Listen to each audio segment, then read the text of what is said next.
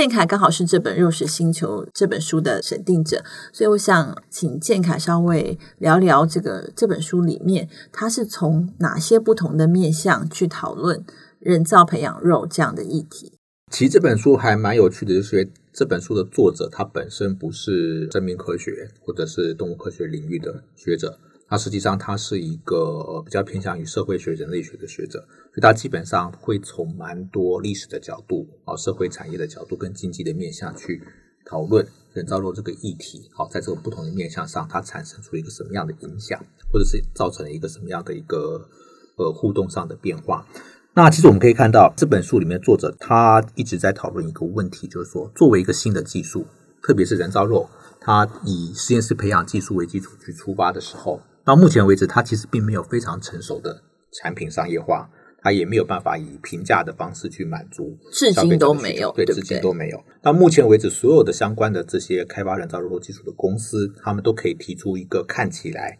未来可行的方向，看起来一个呃可行的一些产品，但是这些产品的价格，实际上它并无法跟目前的传统这些肉品竞争，它完全无法竞争，太过于昂贵。而且生产的过程里面仍然有一些呃不容易克服的技术问题。那作者也提到，有非常多的投资公司、投资者，好开始去试图去以资金去赞助、资助这样子的一个技术的发展。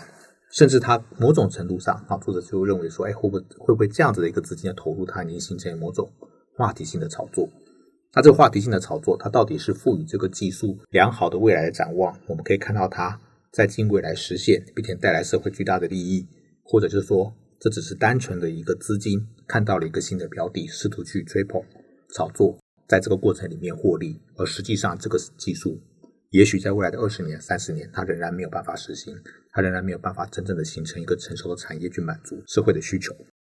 对我自己在读这个书的时候。我觉得非常的有趣，就是读起来兴味盎然。就它其实不是我们想象，就是看《肉食星球》这样的一个主题，它是一本科普书。其实不是的，就像作者自己说的，他其实是希望勾勒从培养皿到整个地球人类的一个未来的生活样貌。我们怎么去看待跟我们的生活息息相关的饮食的这件事情？包括了刚刚其实建凯有讲到的，因为气候变迁，因为整个人类文明的进展，我们其实对于饮食这一块的想法跟实际上生活上的应用，其实有很大的改变。那我觉得作者非常难得的是，他帮我们这群可能对于科技技术不是很了解的读者，他梳理了一个在历史演进上，在我们的饮食文化的改变上面，从古到今的一个变化，让我们可以。回顾说啊，我们从可能从石器时代，我们是怎么样开始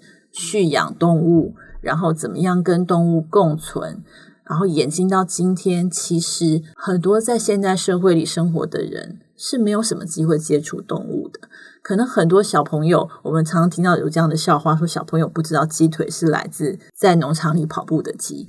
就是我们可能已经把肉品商品化，认为它就是本来就存在那里的一块鸡腿、一块鸡翅或是一只猪脚，很难去联想到活生生的猪，或是会飞的鸡，或者是在奔跑的牛。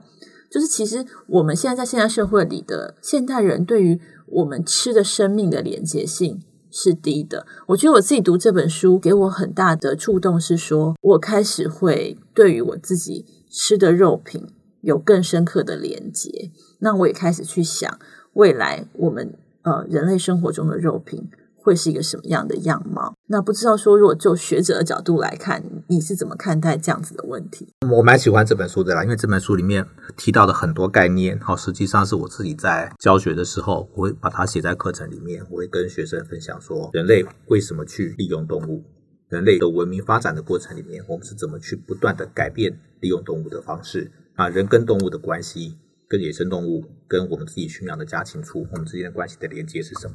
这些议题，哈，其实在这本书里面，作者其实有一定的篇幅去讨论人跟动物的关系，人如何去利用动物。我们常常大家很容易忽略一件事情，就是以我们自己的生活经验，我们是站在二十一世纪的这个现代社会的环境，我们去看待自己跟动物的关系。但是人跟动物的关系，好，其实早在史前时代，早在人类可能是一万多年前，人类就开始尝试去驯化野生动物。我们试着去开始去做做一些育种啊，把这些野生动物改变成可以跟人类互相依存，人类饲养这些动物，繁殖它们，照顾它们的生存，并且从它们的身上，在它们生存的过程里面，从它们身上取得利益，来满足人类社会发展的需求。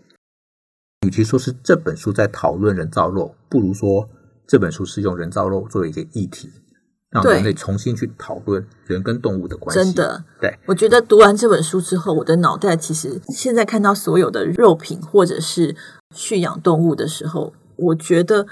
我有一个完全。跟以前截然不同的观点去看待他们，然后我也会开始想很多的问题。借由阅读这本书，让我自发性的会在生活中思考一些以前可能从来不会想到问题。譬如说，这个还不是说呃有一万年这么久的改变，这其实就在我们自己上下两代的生活中就可以看到这样的差异。譬如说，以我现在这样不到五十岁的年纪，我还可以记得老一辈的人，他们吃的鸡肉可能都是来自自己养的。鸡，也就是说，他们自己把鸡养大了之后，把它杀来吃。小时候我们会觉得这简直是天方夜谭，就是你怎么舍得把你自己饲养的鸡，每天很可爱陪伴在你生活中的这一个动物，就是把它变成你盘中的食物？对我来说，就是小时候觉得很不可思议，就是说，为什么老人家觉得这是一个非常理所当然的事情？但是回想起来，在我读过这本书之后。我开始想，我觉得超级市场或者是菜市场里架上的一块块的鸡肉，我不了解它是来自于哪一只鸡，然后我就把这块鸡肉买回来。然后烹调它，然后呃，可能想吃就吃，也没有什么其他的考量。就是今天我想吃鸡腿，我就吃鸡腿；我想吃鸡胸肉，我就吃鸡胸肉；我想吃盐酥鸡，我吃盐酥鸡。其实没有花太多时间去联想肌肉的来源，这样子的行为会比较文明吗？会比较不残忍吗？读完这个书之后，我我心里萌发的很多想法中的其中一个，其实我觉得作者可能没有很直接的去点明这件事情，就是道德上。怎么样利用动物才叫做合乎呃我们道德价值观的需求？因为实际上，我想作者不太愿意直接去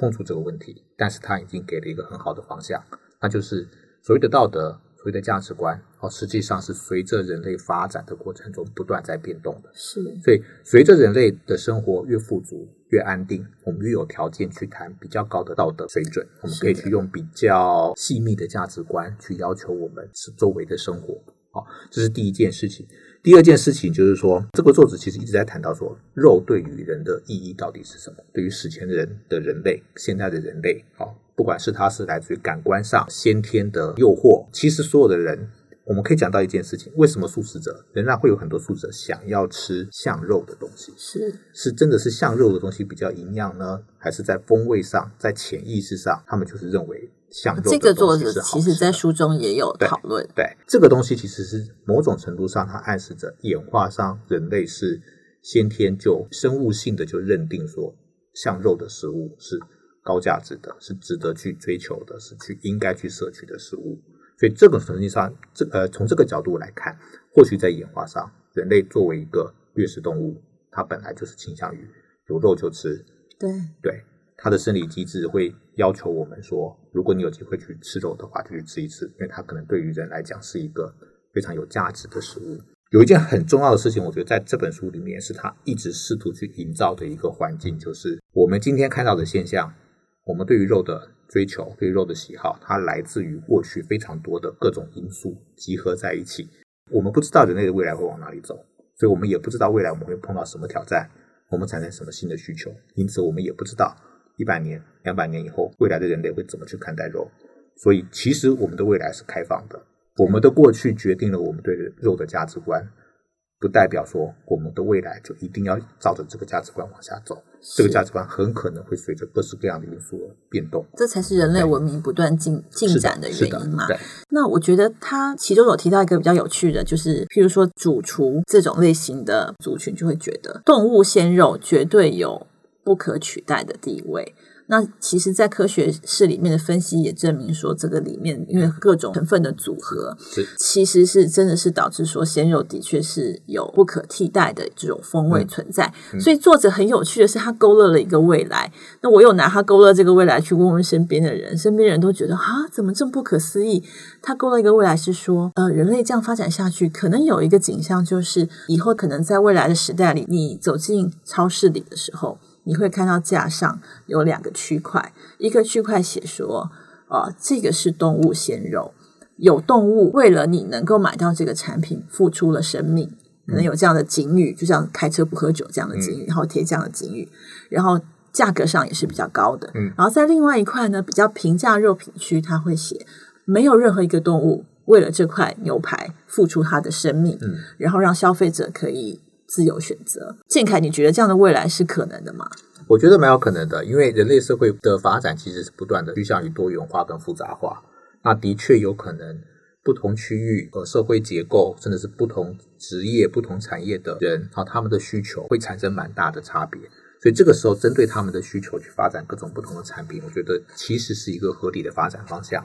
那只是到最后，呃，当这些技术成熟以后，它会以什么样的方式呈现？其实我觉得，对于我们现在的情况上，真的是还蛮难预测的。我们只能说，这样的技术在未来应该会找到它应用的空间。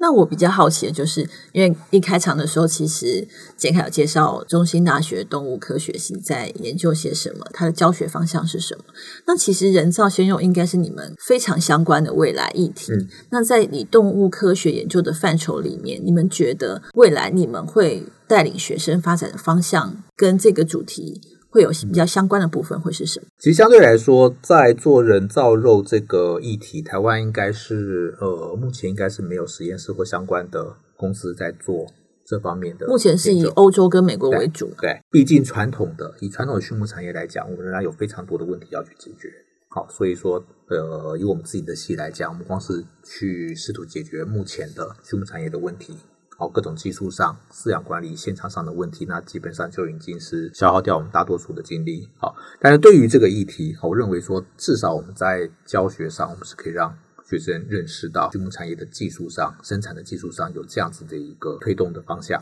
这个方向它的推动它出现的原因是什么？我们对它的需求可能是什么？那未来它可能以什么样的方式进入我们的生活之中？那当然，另外一方面，它跟传统的畜牧产业之间又会产生什么样的一个互动？其实我认为，在有生之年，我们不太可能看到人造肉完全是在传统的传统鲜肉。对，而且实际上，在人造肉的主要的几个议题，哈，比如说畜牧业的永续、永续经营跟动物福祉的议题上，虽然说它目前有一些美好的想象，但这些想象在技术成熟以后，是不是真的可以解决？实际上是有非常大问题在。所以说，相对于传统的畜牧产业来讲，我觉得两者之间在未来比较可能是相辅相成，啊，互相去支持人类的这个饮食的供应，啊，而不是说谁取代谁的这样子的一个发展。对，那作者在这个书里面呢，在最后的时候，他其实提出了一个乌托邦的梦想，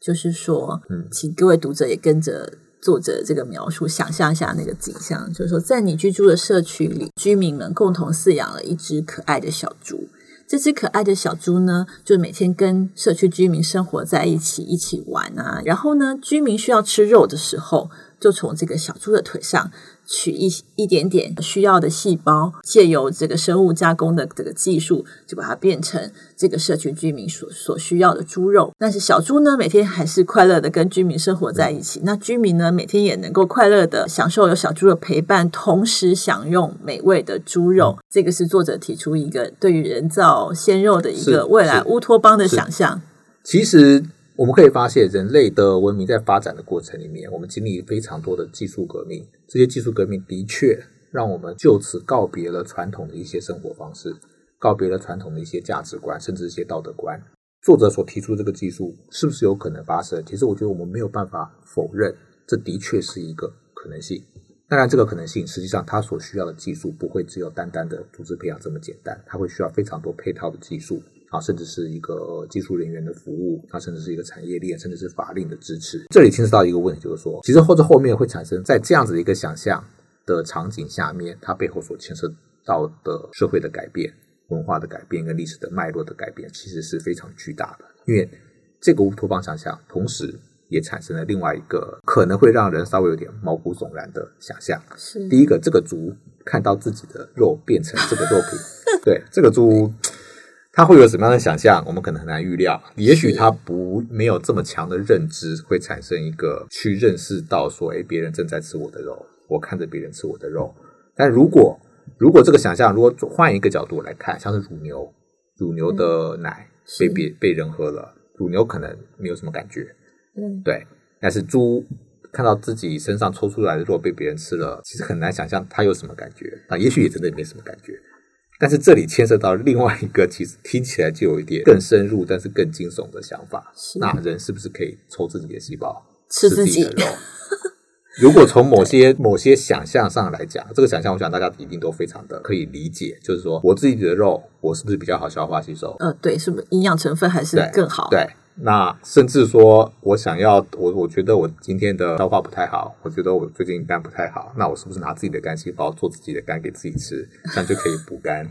我觉得这是这本书读起来让我觉得最有趣的部分，就是因为它收集了各个不同领域、各种议题、各种不同的族群的人可能会有的各种想象，让我们在一个看起来是一个科技发展的议题。人造鲜肉的这个主题上，发现了很多跟我们切身有关的问题。从这个角度上来讲，这本书真正想要去做的事情是让我们去思考肉这件事情，它到底在哪些层面上深刻的影响我们的社会，影响我们的文化跟历史，啊，怎么去影响我们道德观的形成跟价值观的形成。那其实刚才建凯在讲的这些，在《肉食星球》这本书中，其实作者也都有触及到这样的议题。那欢迎对于这个议题有兴趣的读者看一看，呃，《肉食星球》这本书，会发现它可以触发你很多的想法，跟想要更增进生活的一个动力。呃，谢谢建凯今天专业又精彩的分享。我们的节目就到这里，我是积木 B 编。好，谢谢大家。谢谢各位收听今天的积木生活实验室。如果喜欢肉食星球，城邦读书花园、博客来、成品、金石堂等各大通路均有贩售哦。拜拜拜